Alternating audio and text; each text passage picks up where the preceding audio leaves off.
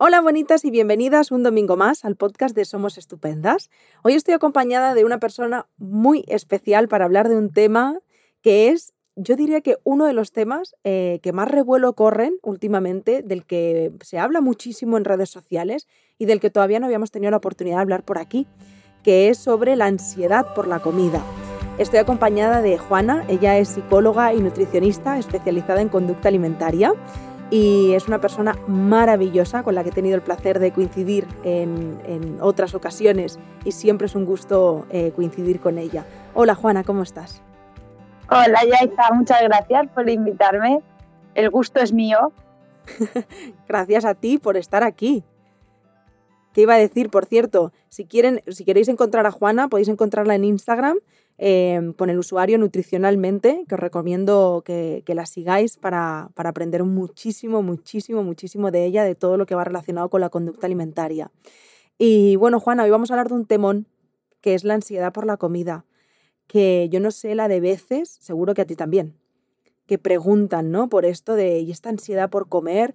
¿De dónde nace? ¿Por qué nace? ¿Y por qué es? ¿Y qué pasa? ¿Y qué es esto de la ansiedad por comer? Es un temón, sí. Además es un tema recurrente porque es algo común. Entonces, cuando un tema es, recurrente nos hace pensar que es algo común y no es nada tan raro, ¿no? Entonces, debe ser que no es nada tan extraño esta ansiedad por comer. Yo siempre diferencio dos cosas que se confunden ¿eh? habitualmente, que es la ansiedad por comer y el comer por ansiedad. Parece lo mismo, pero no lo es. Cuando hablamos de ansiedad por voy a empezar por el comer por ansiedad. Cuando hablamos de comer por ansiedad, hablamos de eh, comer, el acto de comer, como manera de regular la ansiedad o como respuesta a la ansiedad. ¿sí? Comer por ansiedad. La ansiedad como manera de evitación del malestar. ¿Cómo? Para evitar el malestar eh, que me está produciendo la ansiedad. Como, como sedante, como ansiolítico. Esto es un, comer eh, por ansiedad, que se va reforzando cada vez que yo siento ansiedad, me administro este ansiolítico, que es la comida, que es, es un ansiolítico, entre comillas, natural, ¿vale? Eh, entre comillas, lo de ansiolítico, no lo de natural, porque comer eh, pues es una mm, descarga de dopamina nuestro cerebro, es un reforzador natural, es una fuente de placer natural, entonces, ante una incomodidad grande, sea la ansiedad o cualquier otra incomodidad, comer nos va a dar ese refuerzo positivo para calmar ese malestar. A base de repetir y repetir y repetir, se va automatizando cada vez que yo siento un malestar, como eso me calma el malestar y se refuerza, porque cuando como, la ansiedad baja, entonces ese mecanismo se va reforzando. Además, eh, eso hace que si yo utilizo la comida como mecanismo para evadirme de para evadir la ansiedad, para evitar la ansiedad, no esté poniendo en práctica, no esté entrenando otras herramientas que me podrían servir para gestionar esa ansiedad. ¿no? Entonces eso hace que se refuerce todavía más. Cada vez que siento ansiedad, eh, utilizo para calmarme la comida, la comida efectivamente baja la ansiedad y eso se refuerza porque nuestro mecanismo es muy sabio y todo lo que funciona lo refuerza, lo refuerza y lo automatiza. Esto sería comer por ansiedad. Y luego, eh, y luego tenemos la ansiedad por comer. La ansiedad por comer viene de la obsesión. ¿sí? La obsesión que se deriva de la obsesión por no comer. Entonces, muchas veces nos obsesionamos con no comer tal cosa y las obsesiones, la respuesta a una obsesión es una compulsión, esa obsesión por no comer nos genera una compulsión por comer. Entonces, no tengo que comer esto, no debería de comer esto, no tengo, por ejemplo, las dietas, ¿no? El eh, comer por la ansiedad por comer que se genera en las dietas. Y son dos mecanismos distintos.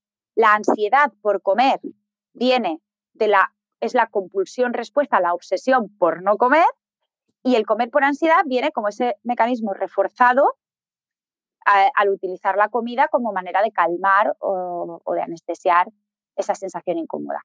No sé si se ha entendido, Yaiza, la diferencia. Yo, yo, lo he entendido, yo lo he entendido bien, aunque reconozco que es ¡pum! Noto ahora mismo mi cabeza que me explota, porque aunque he entendido muy bien la diferencia, es, estoy entendiendo que de alguna forma una lleva a la otra?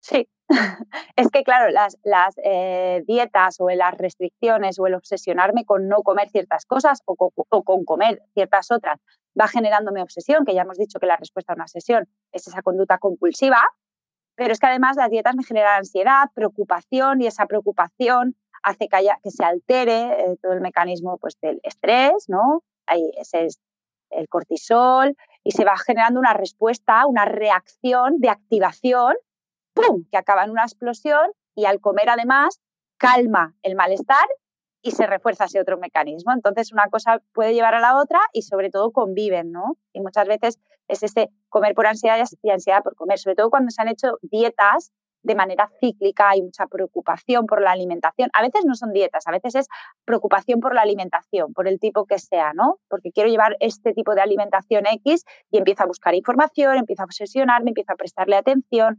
Eso va generando obsesión, que muchas veces acaba en compulsión, y esa compulsión me calma el malestar y eso refuerza la comida como mecanismo para calmar la ansiedad. Es un buen pastel, ¿eh? Nunca mejor dicho.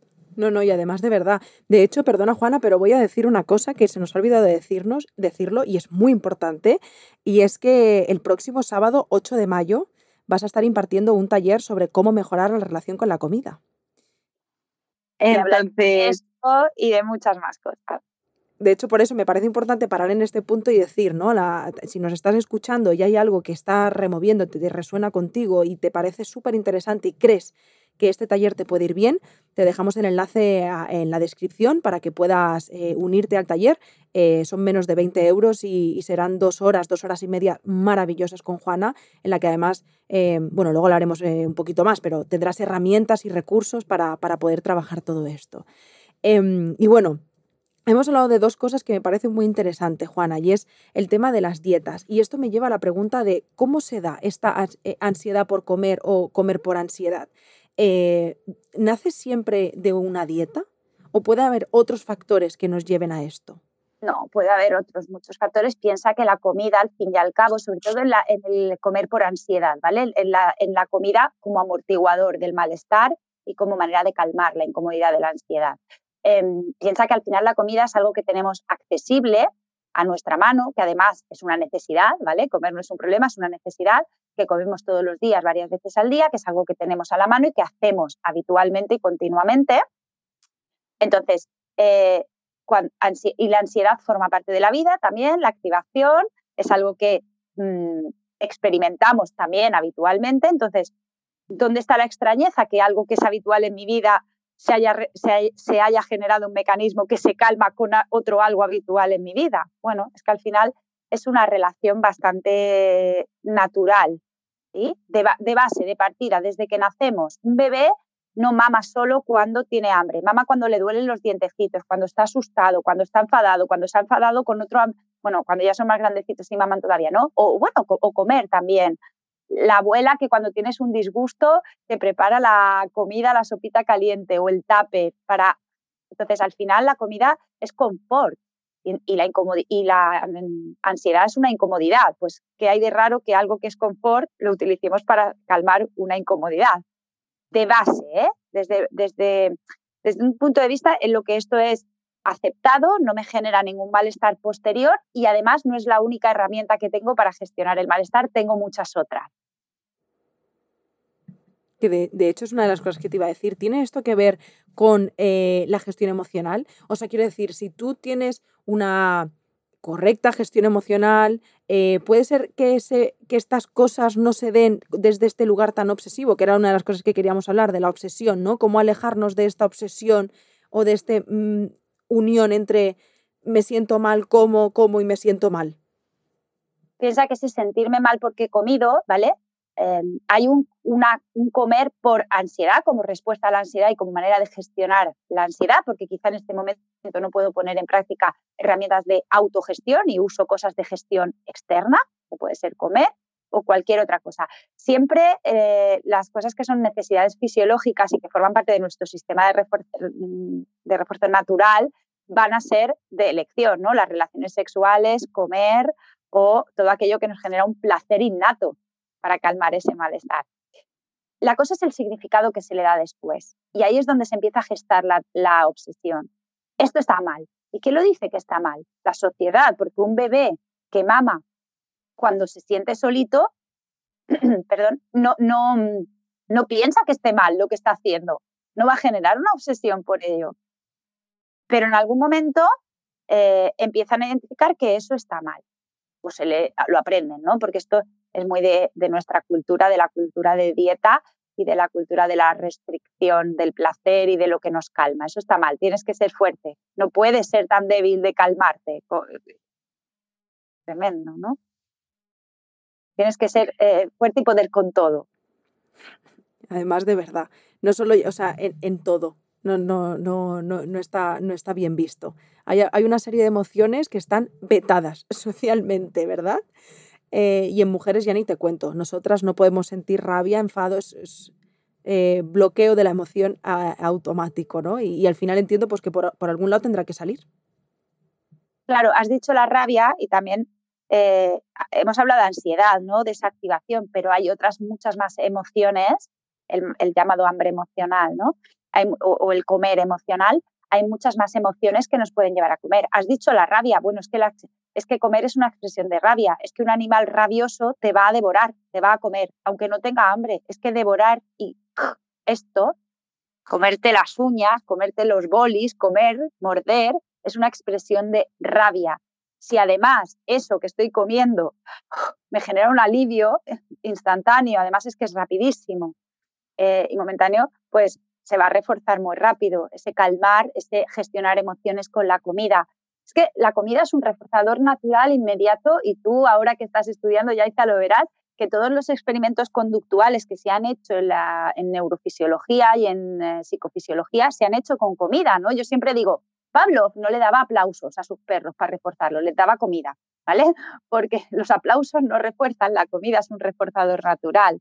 Entonces, en nuestro día a día nos reforzamos positiva o negativamente, es decir, nos administramos placer y nos aliviamos malestar continuamente con la comida. Es muy fácil que se condicione por una cuestión de disponibilidad y de frecuencia.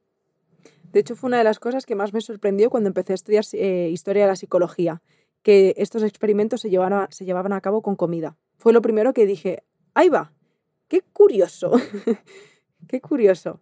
Has hablado de hambre emocional y era justo eh, lo que me gustaría eh, que habláramos ahora, porque muy relacionado con esto, al final son dos cosas que he leído y he escuchado muchísimas veces eh, de personas de mi entorno. No, no es que hay dos tipos de hambre. Está el hambre emocional y el hambre de verdad. Y de pronto digo, Juana, tú, que eres psicóloga y nutricionista, por favor, acláranos esto de los tipos de hambre. Jo, mira que hablamos de hambre emocional el año pasado, ¿te acuerdas? Me acuerdo perfectamente. Y fue maravilloso. De hecho, lo que pasa es que muchas personas, muchísimas, que estuvieron en esa charla, no habrán escuchado este podcast y viceversa. Así que no quiero perder la oportunidad de sí, que no, esto decía, quede bien claro. Recordaba del año pasado, porque claro, el año pasado con el, con el confinamiento fue un tema muy recurrente que tú viste muy bien y decidiste hacer esta charla que, para hablar de hambre emocional porque la gente estaba muy preocupada. De repente estaba comiendo mucho sin hambre, entre miles de comillas este sin hambre porque al final es hambre. Te voy a poner, os voy a poner un ejemplo tan claro y tan gráfico que quizá ya me pueda callar porque lo habéis entendido todo. Yo tengo problemas de tiroides, soy hipertiroidea y tengo muchas diarreas eh, reactivas a estrés. Es decir, cuando me siento, cuando siento hay estrés, activación en mi día, ansiedad, malestar, tengo diarreas. Entonces, ¿os imagináis que yo digo, uy, ¿esto es caca real? No, es caca emocional porque es del estrés. Bueno, no, pues no voy a ir al baño, no, porque es caca emocional. Pues al final, eh, perdonar el ejemplo escatológico, pero es que es gráfico. Eh, la caca es caca, sea emocional, o sea, del origen que sea, sea de origen emocional o sea de, de origen eh, físico, porque es que el colon está lleno. O sea, es caca igual. Y si no la atiendo con conciencia, se va a atender sin mi permiso, es decir, me voy a hacer caca con mi permiso o sin mi permiso, porque es que no, es que es emocional, no he de atenderla. Creo que con esto he respondido a lo de los dos tipos de hambre, si existe el hambre real y el hambre emocional. Pues es como decir, existe la caca real y la caca emocional. Totalmente. Vamos, yo lo he entendido a la perfección. Ahora la pregunta es, Juana. Me sabe mal, me sabe mal el ejemplo escatológico en tu podcast tan bonito y tan maravilloso y yo aquí hablando de caca.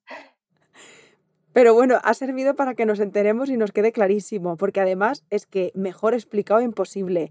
Ahora la cuestión es, aquellas personas que se siguen preguntando, porque dices, vale, no existen dos tipos de hambre, pero es que, eh, Juana, y volviendo un poco a lo de antes, es que, Juana, yo me estoy dando cuenta de que yo me estoy relacionando con la comida desde un lugar que a mí no me está haciendo daño, o sea, que a mí me está haciendo daño, perdona, porque yo lo que me doy cuenta es de que estoy ansiosa, estoy intranquila, eh, tengo algún tipo de malestar y lo primero que hago es abrir la despensa y comerme eh, pues además la bolsa de patatas, eh, un bote de nocilla. Es que estoy poniendo de forma muy gráfica un ejemplo de, del que más nos llegan de muchísimas mujeres en plan, oye, ¿y ahora qué hago yo con esto?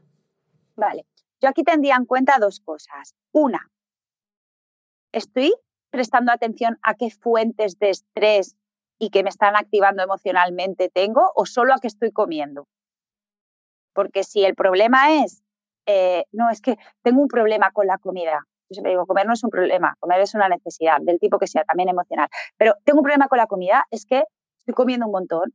Pues quizá es que eso sea la respuesta, no el problema. El verdadero problema será las fuentes de estrés, la falta de, de tolerancia, o sea, el, umbral de tolerancia a ese estrés, la capacidad de adaptación a ese estrés, la capacidad de gestión de esas fuentes de estrés y luego, las, y luego cuando ya está todo eso, las herramientas que tengo para gestionar las consecuencias y para aliviar. Y luego la consecuencia, cómo se genera el problema.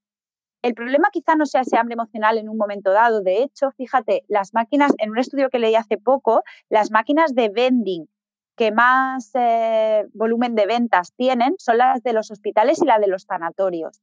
Porque ahí ponen las máquinas de vending, la gente está emocionalmente tocada, tanto en el hospital como en el sanatorio, y ahí es donde, bueno, el volumen, o sea, si es que ni en las universidades, ni en los colegios, ni en las puertas de las discotecas, en los sanatorios y en los hospitales, esas son las máquinas de vending que más ven, ¿vale? Para que veamos el hambre emocional y la necesidad de comer emocional. El problema es luego cómo eso se retroalimenta y es como, he comido emocionalmente, no puedo, y eso me genera estrés y ansiedad. Y ese estrés y ansiedad me hacen que necesite más comer. O sea, me siento mal, como porque me siento mal, me siento mal por haber comido y como me siento mal, como para aliviar el, sentirme mal por haberme sentido mal de haber comido. Este círculo vicioso. Entonces, primero, ir a ver ah, qué otras herramientas de gestión del malestar tengo, gestionar ese malestar, de dónde nace, de dónde viene. Es como si yo tengo una bacteria que me está haciendo tener fiebre y atiendo solo la fiebre con, con paracetamoles sin atender la bacteria, la infección y de dónde viene pues ya me podré tomar paracetamoles y paracetamoles. Iré generando tolerancia y cada vez necesitaré más dosis de paracetamol para, bajar la fiebre. Porque lo que sea que me lo está causando está creciendo y creciendo. Entonces, el malestar que sea que me está causando ese hambre emocional, si no atiendo ese malestar, ese malestar va a seguir creciendo. Y ese comer emocional, ese hambre emocional, va a seguir creciendo y cada vez necesitaré comer más porque la cantidad de malestar será cada vez mayor. Y además le sumamos que añadimos más malestar porque no apruebo el comer emocionalmente, me castigo y me genera ansiedad. Pues al final, Juana, se trata de tomar conciencia, ¿no? De no centrarnos tanto en este, esta bolsa de patatas que me quiero comer ahora como si no hubiera un mañana y pensar, el problema no es la bolsa de patatas y el problema no es este, esto que estoy haciendo con la comida, sino que me está generando que yo esté llegando a esa despensa de manera desesperada a coger esas patatas como si no hubiera un mañana, ¿no? Es encontrar la fuente con conciencia. Eso es. Entendido también que, bueno, yo parezco embajadora de la salud mental, eh, pero vamos a ver que si en algún momento entiendo que hacer esto tú sola, si estás en el bucle es infinito, debe de ser complicadísimo, porque Claro, tú puedes escuchar este podcast y decir, perfecto, Juana, muy bien, ¿y ahora cómo hago esto? ¿Cómo salgo yo de aquí? Pues pidiendo ayuda. Claro, pidiendo ayuda porque piensa que la conducta alimentaria se, son muchos engranajes ¿no? de un mismo mecanismo. Entonces, de esa parte mental, de esa parte emocional, ¿no? La ansiedad o el comer emocional se deriva una parte mental, significados, control, hipervigilancia. De esa parte mental se va a derivar patrones que se van, bueno, y de repetir, repetir, se van a mm, condicionando y reforzando patrones a nivel neuroconductual y esto también va a tener una repercusión de cómo, cómo a nivel endocrino y hormonas que se van alterando. Entonces, son muchos ingredientes. Quizá yo no tenga las herramientas para abordar todos esos ingredientes. Emociones tenemos todos y mente tenemos todos, pero eso no significa Porque a veces esto, fíjate, la hiperresponsabilidad, es que yo tengo una mente y unas emociones, he de saber gestionar mi propia mente y emociones sin ayuda. También tenemos todos un corazón y cuando el corazón no va bien vamos al cardiólogo. O sea, es que que tengamos una mente y unas emociones no significa que sepamos gestionarlas. Me encanta cuando lo, cuando lo llevas al terreno físico, porque siento, Juana, que cuando lo explicamos desde lo físico se entiende súper bien. ¿no? Lo que has explicado antes de la bacteria, lo que has explicado antes ahora del cardiólogo. Es que eh, es como que eh, em, se atiende tan poco y se presta tan poca atención a la salud mental que cuando lo llevamos a un ejemplo de lo físico, de pronto es como que lo entendemos. Ah, claro, era evidente, ¿no? Pero si no nos cuesta, nos cuesta verlo. Te voy a contar algo que me pasó el otro día, bueno, no me pasó el otro día, me lleva pasando un tiempo, pero el otro día lo compartí en mis redes sociales y me encontré con muchísimas personas que se encontraban en la misma situación que yo. Y aunque no tiene tanto que ver como la, por la ansiedad, eh, ansiedad por la comida, sí tiene más que ver con el taller del próximo 8 de mayo, ¿no? de la, relación con la comida. Eh, aunque entiendo que la relación con la comida es algo súper amplio, es un, algo en concreto. La cuestión es que yo vengo notando hace un tiempo, Juana, que, hay alimentos que me generan eh, una sensación de malestar un tanto peculiar.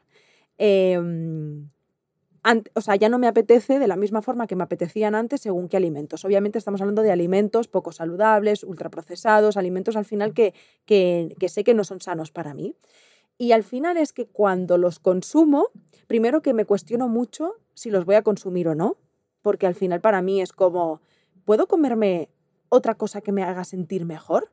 Em, y cuando me los como, no los disfruto de la manera que los disfrutaba antes y aparece en algunas ocasiones la culpa.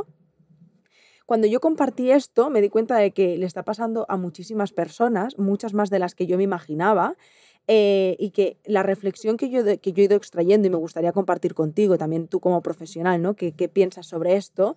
Em, algunas personas compartían conmigo que el, tener la información que tenemos ahora, la cual antes no teníamos, nos hace elegir de una forma mucho más consciente qué es lo que nos alimentamos, o sea, cómo nos alimentamos. Y vemos también, eh, muy relacionado con el autocuidado, qué cosas queremos darle a nuestro cuerpo y no le queremos dar a nuestro cuerpo. Aquí la pregunta es, entre todo esto, que esto puede ser validísimo, ¿qué hacemos eh, cuando aparece culpa en según qué alimentos? Claro, la culpa aparece porque hay una parte que no está alineada. Decimos que la información es poder, es verdad, la información nos puede hacer ser más conscientes, pero también la información puede hacernos desconectarnos, porque genera obsesión y voy dejando en la sombra otras partes. Tener mucha información sobre lo que esa comida hace en mi cuerpo, quizá al principio me da poder, me da capacidad de elección, pero si empieza a ser una obsesión y yo me focalizo demasiado y el foco empieza a ver visión de túnel, ¿no? Y solo veo lo que, sea, lo que los alimentos hacen en mi cuerpo, estoy perdiendo de vista lo que los alimentos me aportan a otros niveles, a nivel cultural, a nivel hedónico, a nivel social. Y eh, empiezo a magnificar. Lo más importante es que este alimento sea bueno a nivel físico. Lo más importante. Entonces, cuando elijo otros alimentos que quizá no sean tan buenos en ese bueno-malo, porque ahí es donde está la obsesión, en esa dicotomía bueno-malo, siento culpa, porque yo me he puesto el rasero, yo me he puesto la nota de corte y yo me apruebo o me suspendo. Y eso es lo que me genera la culpa. Cuando me suspendo a mí misma, siento que, que, que me he fallado, que he fallado y siento culpa. La culpa me protege, ¿no? De una amenaza. Cuando yo estoy viendo la comida como una amenaza, porque he alimentado, porque tengo mucha información de lo mala que puede hacerme, para que veamos lo peligroso de esta dicotomía bueno-malo. Un poco de información aumenta mi capacidad de elección. Demasiada información bloquea mi capacidad de elección, me hace eh, preso, porque al final me he puesto una nota de corte y o me apruebo o me suspendo todo el tiempo, porque empiezo a ver la comida como una amenaza. Fijaos también, esto tiene que ver con la, el, el, comer por ansiedad, que os decía, comer por ansiedad es la respuesta compulsiva a la obsesión por no comer, porque veo esa comida como una amenaza. Y la propia, eh, y, una amenaza me activa, y la culpa es una manera de protegerme contra una amenaza. No sé si responde esto a tu pregunta o me he enrollado. Sí, responde perfectamente y de hecho te lo agradezco mucho porque creo que, ya te digo, a raíz de compartirlo el otro día me encontré con tantas personas que estaban en, una situación así que dije, qué importante es hablar de esto, sobre todo en estos tiempos en el que creo que mm, por ese exceso de información eh, le hemos puesto la etiqueta del, bien y el mal a, gran parte de los alimentos que tenemos en la nevera. Es como que lo tenemos súper clasificado, lo que es bien y lo que es mal. Que eso a mí también me lleva a la reflexión de, bueno, puede ser que no sea tan saludable para tu cuerpo, pero sí está siendo saludable para tu mente y para tus emociones en este momento. Porque eso es lo que necesitas en este momento de tu vida. Y, yo creo que al final es, ese, eh, ahí está, ¿no? Esa magia en encontrar ese equilibrio, el cual no es nada fácil encontrar, Em, sobre todo en esta era en la que nos encontramos de tanta culpa hacia los, hacia los alimentos. Em, no sé, Juana, me parece, mira, los últimos minutitos, eh, aprovechando que tenemos el taller el día 8 de mayo, el, sábado, si te apetece compartir qué nos vamos a encontrar en este taller, ¿no? ¿Qué persona que haya visto, o sea, visto, visto o escuchado este podcast diga, oye, Juana, ¿sabes qué? Me voy a animar, me voy a animar a ese taller. ¿Qué, qué vamos a encontrar?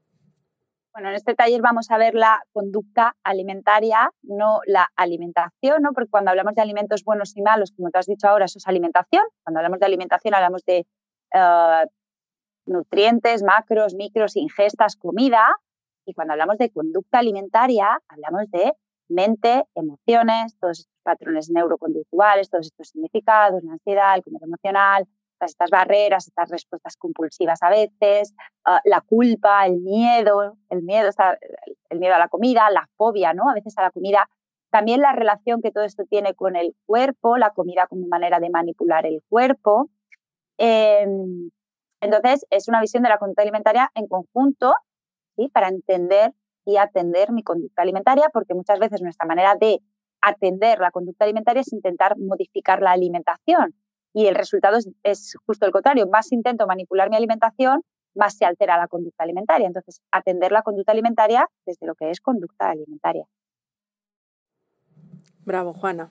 Eh, voy a ser la primera en estar ahí. lo sabía, lo sabía.